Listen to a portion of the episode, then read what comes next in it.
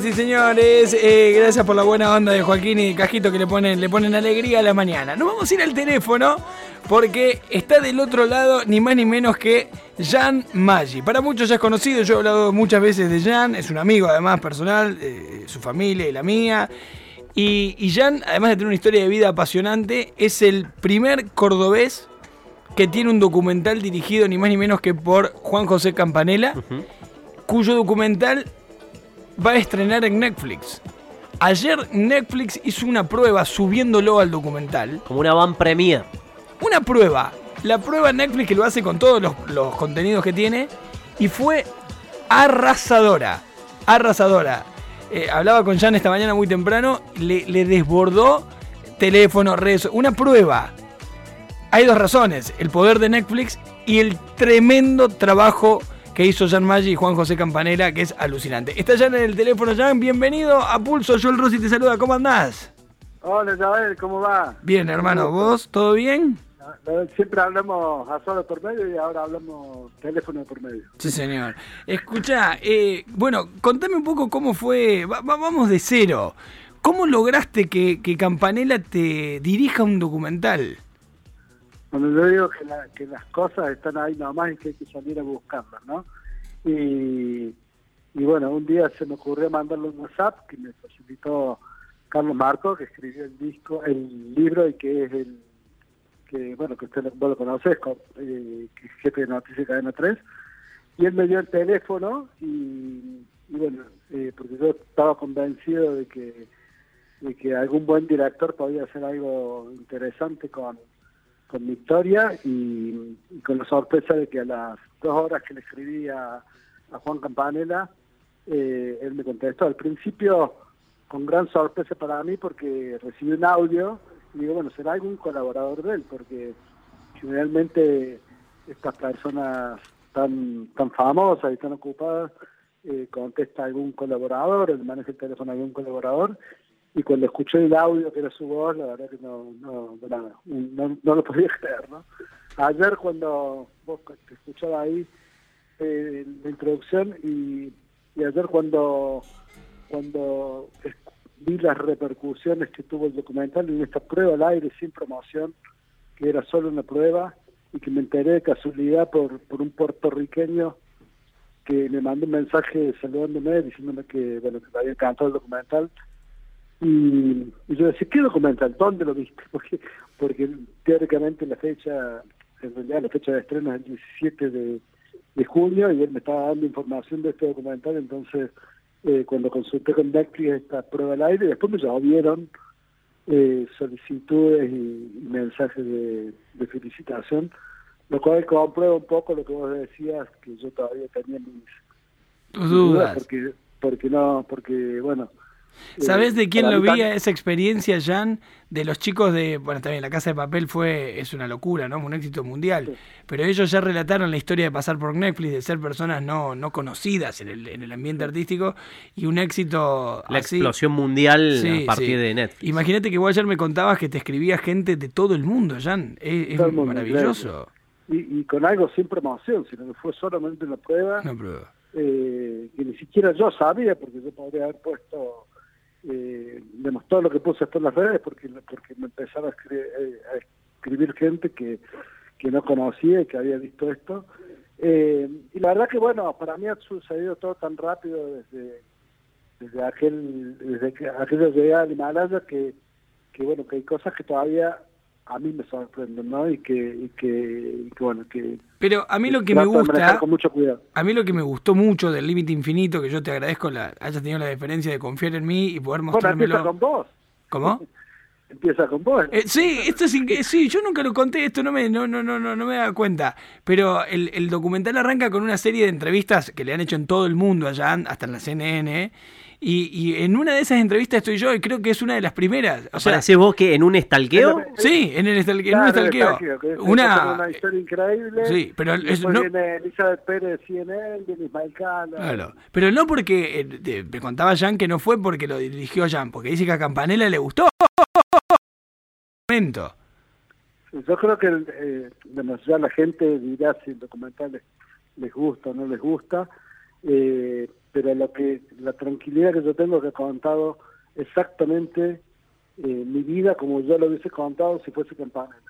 Entonces, Claro. eh, creo que para mí eso tiene no tiene ni exageraciones ni ni, ni, ni nada ama- amarillista que tenga que, que o algún recurso que lo podría haber usado digamos, podría haber eh, echado mano a ese tipo de recursos porque por ahí la historia da y no lo hizo y cuenta algo que, que es exactamente lo que yo quería contar ¿no? Jan, que- Jan, ¿cómo andas? Gabriel Silva te, te saluda.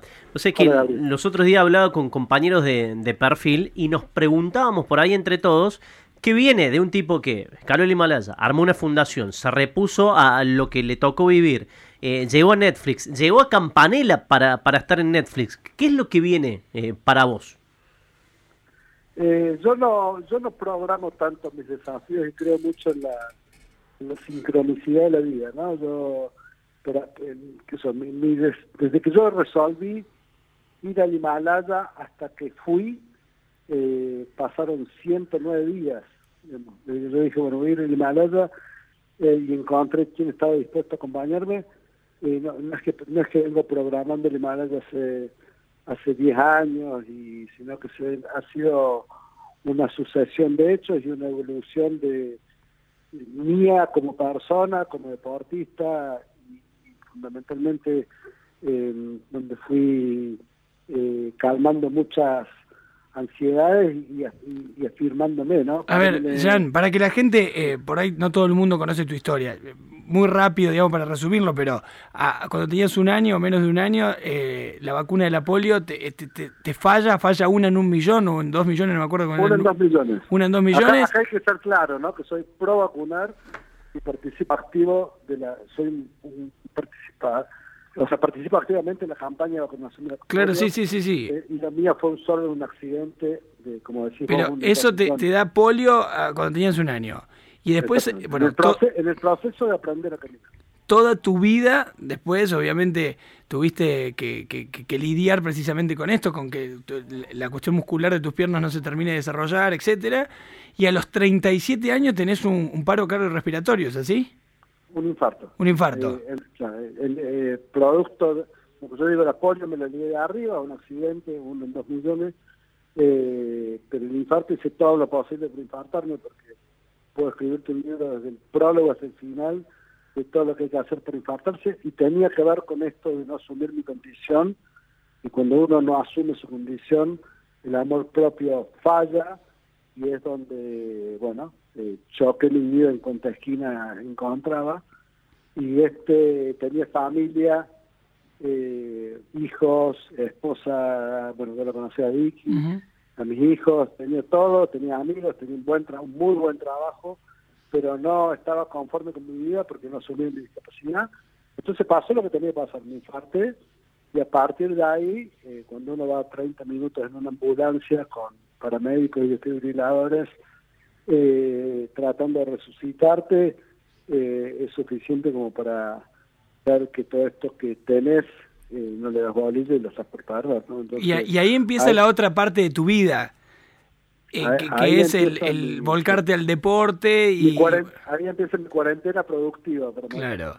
Ahora- En la Ah, portada de Netflix del Límite Infinito, que así se llama el documental, la bajada, la frase dice lo difícil se hace, lo imposible se intenta. Es tu frase de cabecera que, que tiene además una historia personal en cuanto a José, Juan José Campanera. Pero primero, ¿por qué esa, cuándo, cómo llega esa frase a tu vida y por qué la volvés tu frase de cabecera? Porque creo que, que es así, ¿no? O sea, eh, le podemos dar también otras vueltas como eh, lo, lo, difícil. Porque yo digo, a ver, uno, no todo se puede hacer en la vida, porque yo he tenido muchos golpes, he tenido muchas cosas que no he concretado, pero creo que lo importante es intentarlo. O sea, no, no podés dejar de intentar un sueño que tenés en tu cabeza.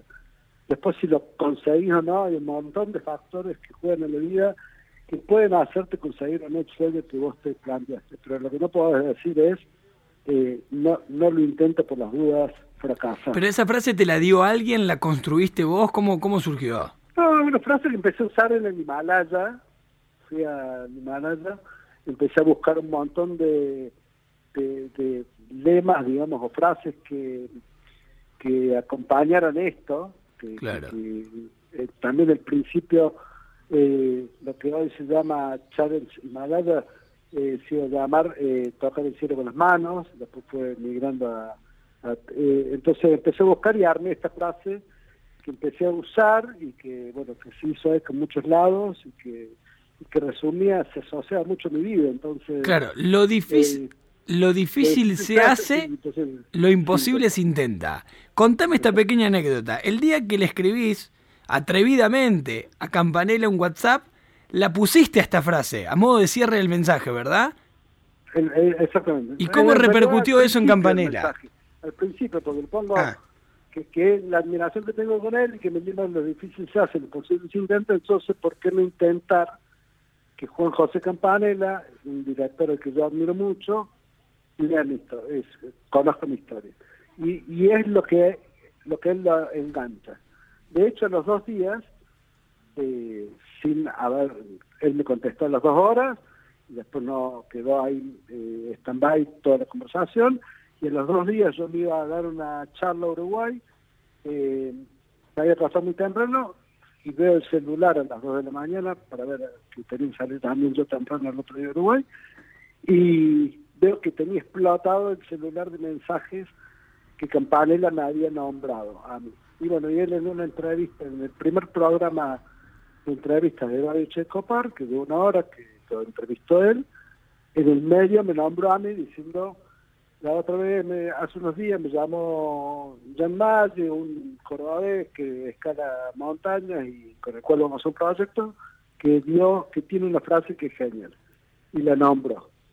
Eh, y es algo que él le impacta mucho y que él Vos sabés que hay dos documentales, ¿no? El primero, que digamos, uno que se hizo eh, y que después Juan eh, le dio todo este giro más Himalaya, porque él dice que él quiere mostrar esto, ¿no? Que, que, hay que intentar las cosas difíciles, que hay que poner pasión, dedicación, esfuerzo eh, ante los sueños, ¿no? Entonces, él dice, lo, él me cuenta la comadreja, usa una frase parecida, que, que es lo lo, lo fácil, lo, lo bueno no es fácil o algo así. O sea que a Campanella este tipo de frases lo, lo, motivan. Digo, pues no es un dato menor que esa frase un día la tomaste en tu vida, se la transmitiste y fue de alguna manera... El gancho. El, punto en común, eh, donde sintieron conexión.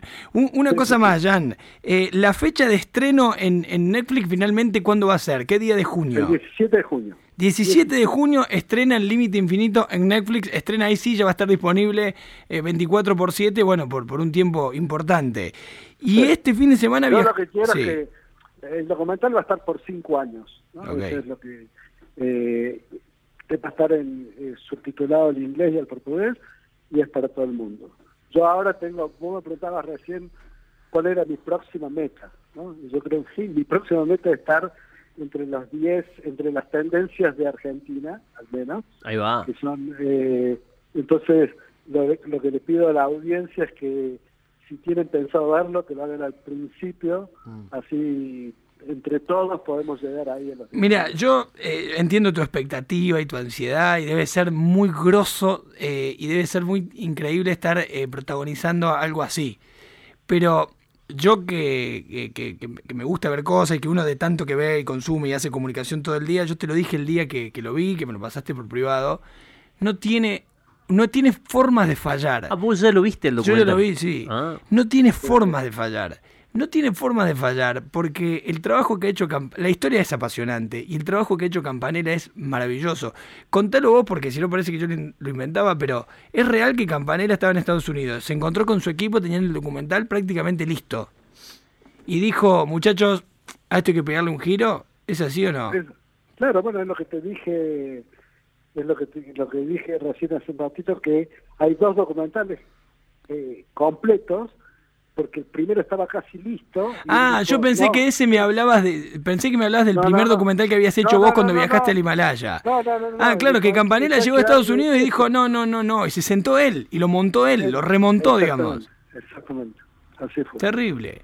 Eh, es, eh, es una obra maestra. Es una obra maestra de Campanella también, ¿eh? con una historia de vida maravillosa, pero es una obra maestra. Es eh, pocas veces un documental te puede mantener emocionado con lágrimas en los ojos durante casi 20 minutos. El documental tiene dura... cosas de tiene cosas de archivo increíbles. No sé, yo, mi primer maratón fue la de Nueva York, ¿no? Sí, ese, ese momento es.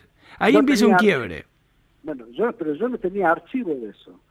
Y en un momento me acordé que un cuñado de mi hermano que estaba en Nueva York había filmado. Entonces lo llamé y le dije, che, necesito que veas que estoy hablando de hace 20 años, donde no es eh, graba con un celular, era otra historia. Eh, el tipo tenía guardado el cassette de, la cámara de video con el que había grabado eh, y logró pasarlo al formato. Fue y compró un aparato en Nueva York, porque sí podía ver en Nueva York. Eh, fue, compró el aparato para transformar y es parte, bueno, de esa parte. Sí, sí, y ahí hay un quiebre tremendo. Yo cada vez que lo veo lloro, yo. Que asumo que hubo un antes y un después también en tu vida y no poder hacer tu primera maratón de en bicicleta de manos. Venía, venía, venía, de un infarto, eh, un infarto de, casi me mata, a, estar al año corriendo la maratón de Nueva York, cruzando la meta del Central Park, con, estaba mi vieja, mi viejo, eh, Juan Barizal, un amigo, el negro Canata, que era mi entrenador, eh, era una es, como decir que son la luna, ¿viste? Porque no... Gran jugador de squash el negro Canata, ¿eh? crack, crack. Eh, el, negro, yo le digo al negro que encontró una aguja en un pajar. encontró a mí como deportista, yo pesaba 19 kilos más que ahora, venía un infarto de fumar dos etiquetas de cigarrillos por día. Eh, iba, iba un asado y, me, importaba más el vino que que la que la que, la gente que iba a ver el o sea entonces eh, de pronto que venga el negro y me diga, che, vi una, después del infarto, ¿no? Y yo lo contraté a él para para que me ayudara a salir de, a recuperar la parte de aérea. Y él me dice, che, hay unas bicicletas en Estados Unidos, ¿por qué no las compras? Y, y recuperamos la parte heroica. Para, y ahí viene una parte maravillosa que hay que contarla.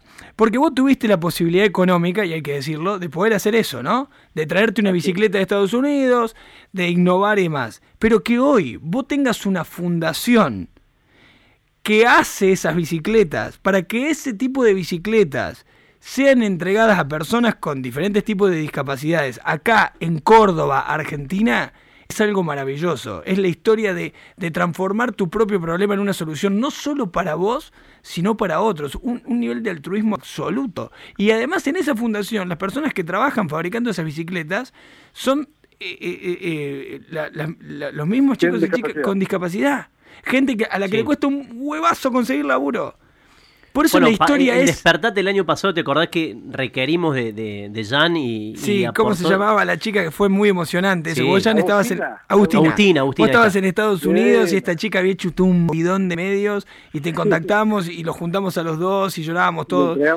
Pero eso es maravilloso. Y eso también está contado en el documental. Jan, para no sacar. Eso me dio el Himalaya, ¿no? Eso, eh, el Himalaya me eh, me mostró que yo ahí solo no había llegado, que había algo y que tenía que hacer algo con los demás. ¿no? Jan, eh, una cosita más antes de despedirte. ¿El, el fin de semana vas te vas a, lo de Mirta o, Juanita sería en realidad? ¿Está ah, Juana? Ah, Juanita, sí, exactamente. Así que vas a estar sentado ahí. Digo, ¿para qué? ¿Qué vas a estar? ¿El, el, sábado o el domingo? El domingo. Listo. Eh, grabo el sábado, pero el domingo. Sale el domingo al mediodía, es sentado en la mesa de Mirta Juana, eh, Jan Maggi, nuestro primer cordobés, dirigido por Juan José Campanella con un documental en Netflix que además no tiene un desperdicio. Jan, te quiero un montón, te admiro muchísimo y lo sabes, y me, emociona mucho cada vez que hablo de este tema porque me parece un logro maravilloso, de verdad te lo digo. Así que éxitos. mucho de nuestra amistad y bueno, siempre eh, nosotros nos conocimos eh, solidariamente porque no éramos amigos y bueno, apoyaste mucho nuestra causa y cada vez que había que difundir, difundía. Eh, así que yo también te quiero mucho y disfruto mucho de que eh, aquello que nos unió, que es la solidaridad, de terminar una amistad. Gracias, Jan. Abrazo, buen viaje este fin de semana. El límite infinito El límite infinito con esta gran frase de Jan Magic que es lo, lo difícil se hace y lo imposible se intenta. 17 de junio se estrena. Es maravilloso. Para mí, en lo personal, lo digo más allá de mi relación con Jan, es un tremendo orgullo. No sabía que, salías en el documental. Yo tampoco, me acordé ahora porque lo vi tan rápido eh, cuando arrancó, pero es increíble. Es ya lo van a ver. es muy fuerte te lo digo, nosotros, vos trabajás en medios, todos estamos acá en medio, hace años que estamos. Llegar a Buenos Aires, que un tipo en Buenos Aires te dé bola, es por eso ayer celebrábamos tanto lo que consiguió Roberto, que Susana le atiende el teléfono. Por casualidad o no, Susana habló con Roberto. Que Juan José Campanella elija tu historia para contar es maravilloso no solo que eligió contarla, eligió involucrarse, eligió, eh, es muy grosso, es realmente para celebrar y además que tiene toda este, esta parte de, hacer por los demás, porque la mayor parte de todo lo que se recauda ya lo, lo, tracciona toda la fundación. O sea, hay una movida. Y es transversal, vos recién lo decías un poco, pero lo real es que es transversal, que es una historia que puede darse en España, en Portugal, pensando en la traducción que tiene en Inglaterra. Chicos, yo se lo digo hoy. Yo, ¿Cuánto hay que apostar? ¿Viste el falso 4? Yo ya se lo dije a Jan, obviamente vos sos cuando sos. Son historias universales. Uno cuando lo hace siempre tiene, bueno, y funcionará. No, yo ya le dije, Jan, olvídate, esto va a ser. Esto va a ser una locura. Y el título para el que va viendo Netflix eh, es muy llamativo. Demian, en una semana esto va, a explotar. Tiene dos características terriblemente a, a su favor. Primero que es buenísimo el documental. Y segundo que es un solo capítulo entonces, tiene todo para ganar. No es que te tenés que. En, un, en 47 minutos te vuela la cabeza, pero te la vuela, ¿eh? Te la vuela. Sí, Roberto. Además, la expectativa que se ha generado, anoche yo quise verla y yo te decía, no Y ya levantaron la prueba. La habían levantado. Netflix puso la prueba, ya recibió en menos de tres horas más de mil y pico de mensajes de todo el mundo y Netflix decidió levantar la prueba, ya con eso bastó es un orgullo. En lo personal, lo digo hace mucho, es un tremendo orgullo que, que Córdoba tenga una historia así para contar. 59 de las 11, dale.